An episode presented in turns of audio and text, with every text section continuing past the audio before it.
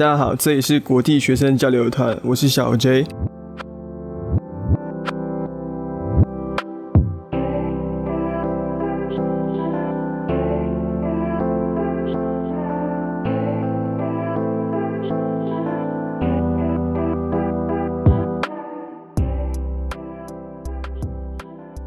那今天第一次在这个精致三小的系列当中跟大家见面。本来呢，这个精致三小系列我们是打算周更的，但是呢，以我跟小 Q 的拖延症症状来说，我也觉得周更是太高估我们自己的产量了啦。然后在上一集小 Q 也有提到，我现在是在大四最后一个学期的期末，作业就非常非常忙。那小 Q 呢，他也因为学业的关系，没有办法连续爆肝上片两周，他的肝已经爆了。已经剩下不多了，所以就变成了中间间隔一周，然后到这一周才上片。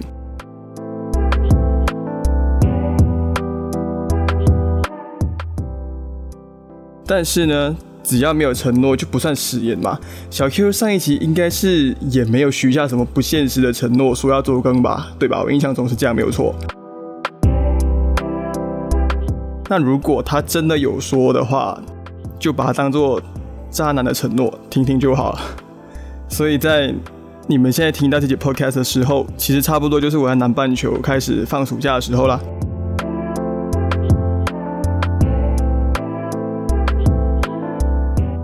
OK，那今天这一期三小的主题呢，封城一百七十二日后的第一碗拉面，其实跟拉面也是没有什么关系啦。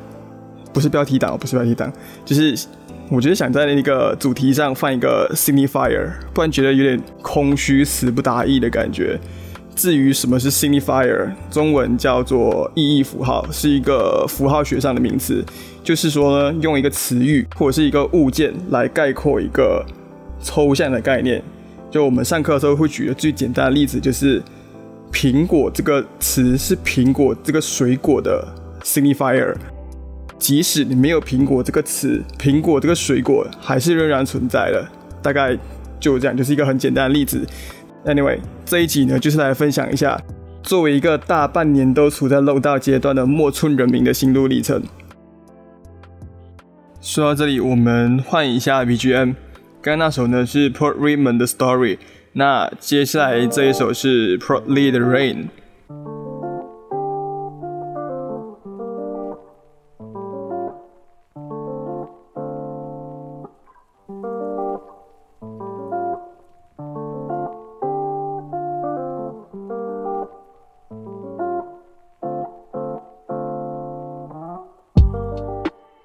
那么就先在这里给大家简单介绍一下 background。我目前在澳洲的墨尔本，维多利亚州 Victoria State。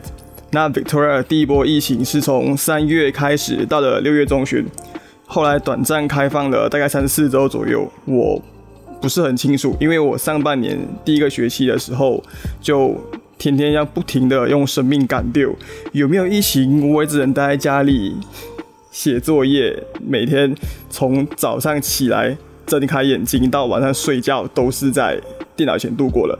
所以当时候有没有封城，对我的生活状态来说，好像没有什么太大影响。莫纳什的学生不配拥有生活，此处应该有个狗头表情包。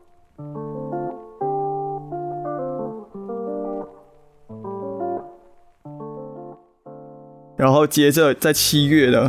墨尔本又爆发了第二波疫情，原因似乎是因为有几个熊孩子在隔离的酒店里随地大小便，加上酒店的卫生措施做的不到位，于是引发了集体感染，直到十一月初才再次开放，也就是前两周才正式结束封城。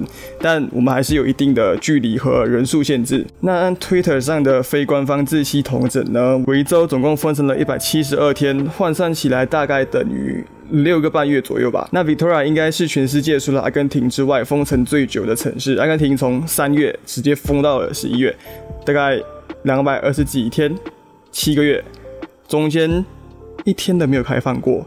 而最近英国啊、法国、德国、西班牙和美国的某些州属又开始宣布了新一轮的封城措施。而马来西亚，也就是我跟小 Q 的家乡，近来也进入了第四波疫情。那我觉得，我猜我们的观众应该是马来西亚的居多吧。那在这里就祝大家一切安好，身体健康，万事如意喽。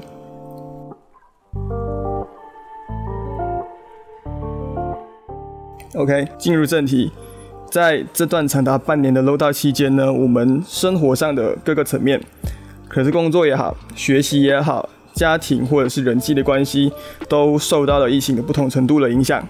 有一些店家可能一大早开了门，但整天都等不到顾客。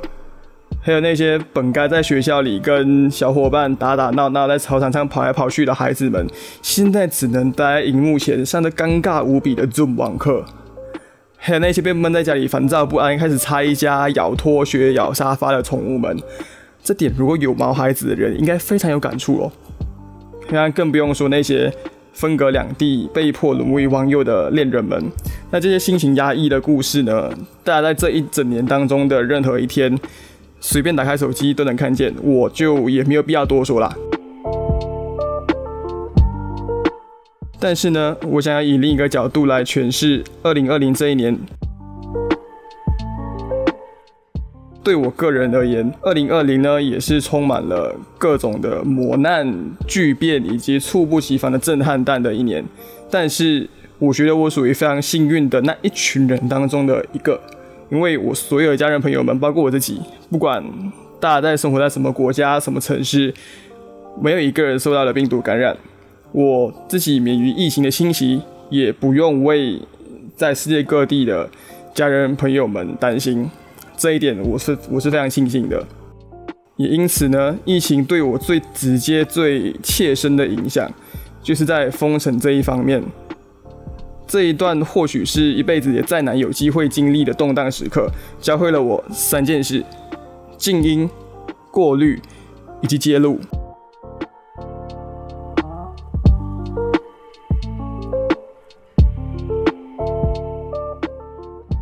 首先，第一件事呢，就是手机的静音模式的静音。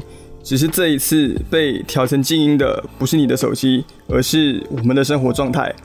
而且我们现在没有办法自己取消这个静音模式，所有的邀约、所有的聚餐、所有那些我们勉为其难出席的场合，还有那些你从来没有心甘情愿的邀请过，但是却莫名其妙的出现在你的生命当中，永远不会离去的人们，现在通通都被静音了。就像 Thanos 的无限手套，啪，一个响指，这些事情、这些人就不再存在。也仿佛从来没有存在过。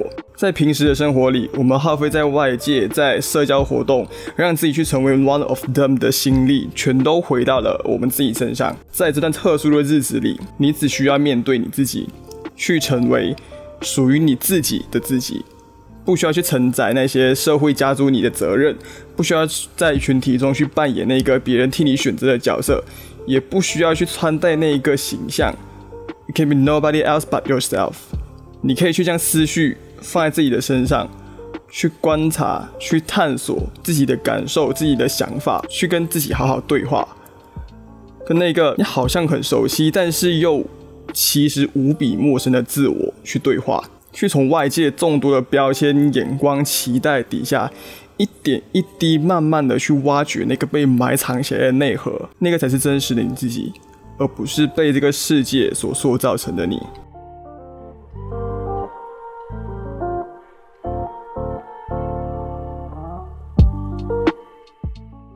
第二件事情呢，封城也成为了我生活当中的过滤器。因为即使疫情过去，生活其实也不会回到还没发生疫情的二零一九年。我们的生活会形成一个新常态，人们的生活会往前走，形成一个新的生活方式。本来呢，人其实是很依靠惯性生活的，不是物理上的惯性，而是心理上的惯性。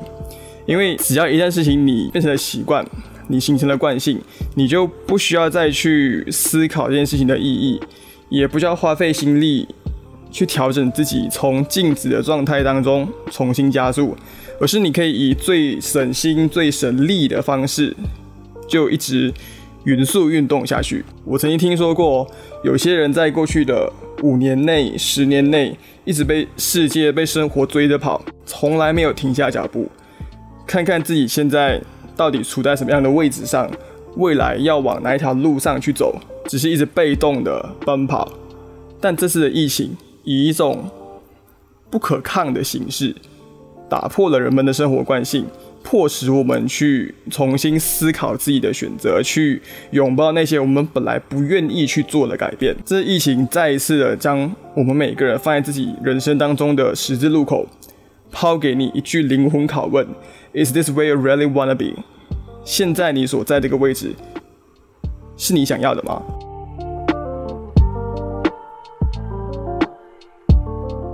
在这个看似停滞不前的过程当中，我们会去重新思考每一件事物、每一段关系的重要性。在这闭门锁居的期间，最让你感到痛苦的是什么？你最渴望去做的是什么？你最想要见到的人又是谁？这些问题呢，可以帮助你去重新安排、分配、理清他们在你生命当中的位置以及先后顺序。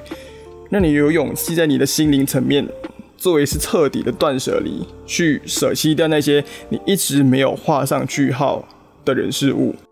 OK，我们再换一首音乐，接下来这首也是同样来自 Pro Lee 的《I Need a Girl》。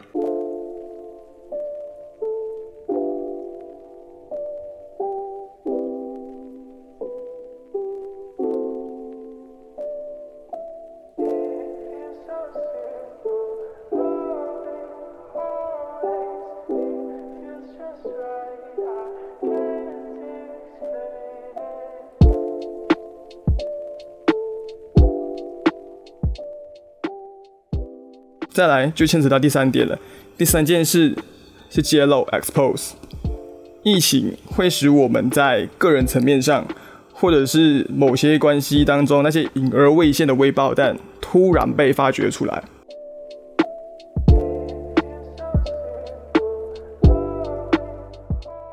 有很多人在疫情期间。由于缺乏社交生活，产生了巨大的情绪压力，造成各种各样的心理状况。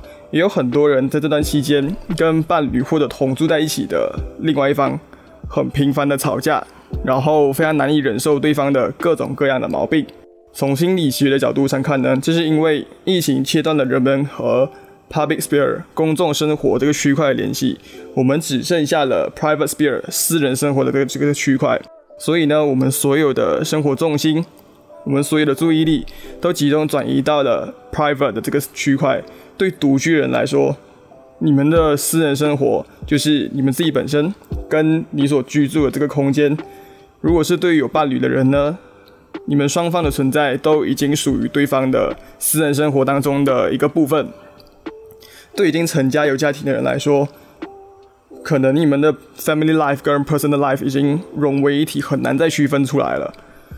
所以在疫情期间，过去那些床底下没吸干净的灰尘，橱柜里没摆整齐的杯子，那些本来你从来不去注意到鸡毛蒜皮的小事，现在却突然变得如此显眼，如此巨大，你想忽略都忽略不了。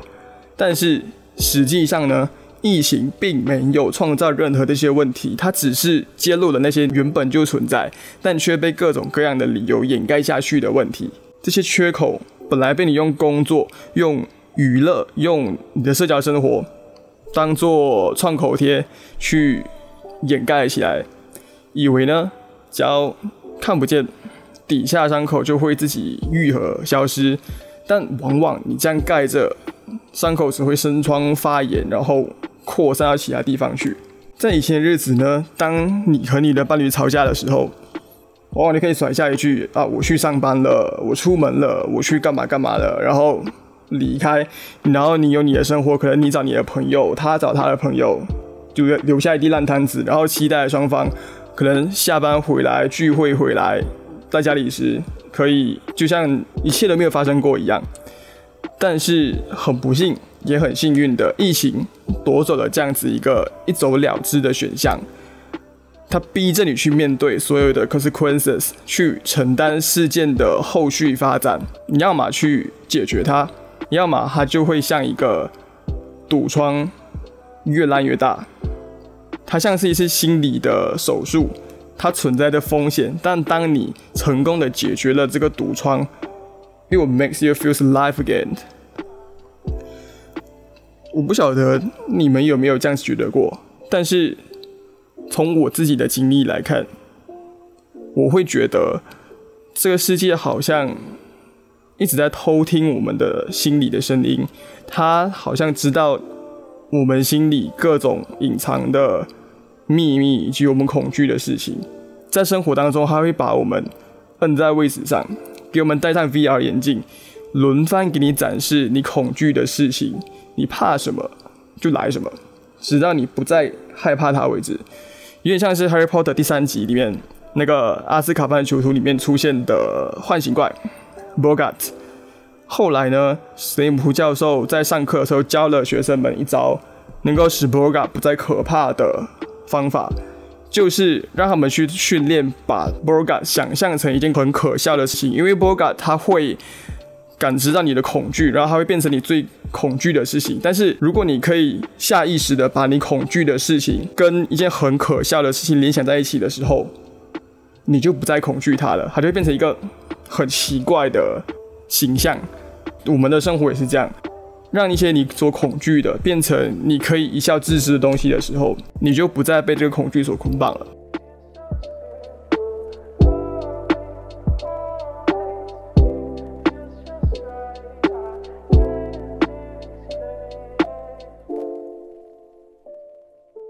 以上呢就是二零二零的疫情，这封城的一百七十二个日夜所教会我的三件小事。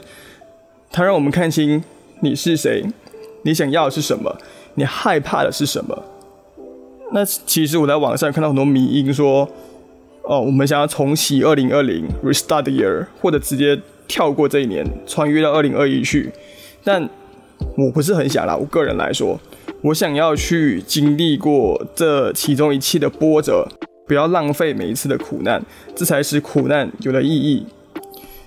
其实我跟小 Q 在成长经历当中都算是被生活毒打过的人，所以我们特别能体会，也特别珍惜苦难对于人的成长所起到的鞭策的意义。这听起来有点像苦行僧的味道了，但只是精神上的而已啦。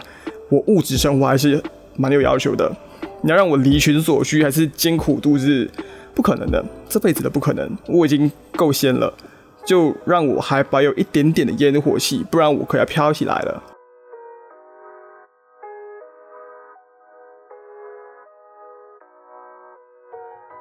最后这一首呢，是小 Q 点播的《Midsummer 的 Birthday》。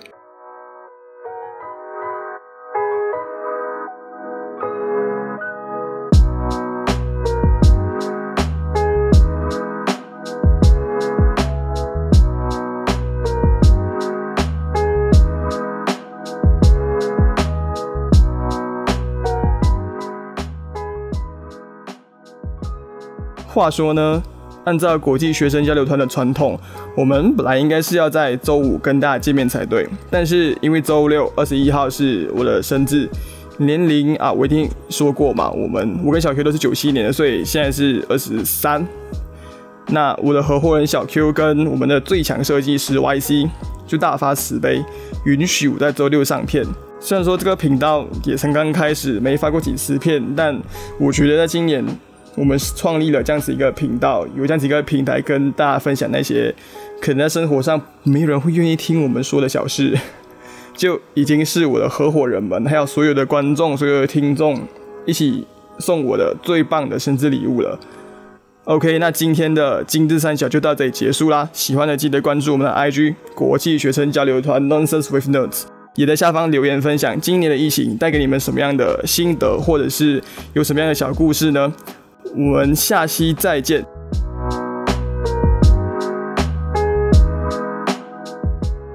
那下期我也不晓得什么时候，理想中可能是下两周吧。但是我们就有缘再见呗，毕竟我没办法保证我们什么时候会把我们的下一期的稿再赶出来了，所以就大家耐心等待我们。See ya。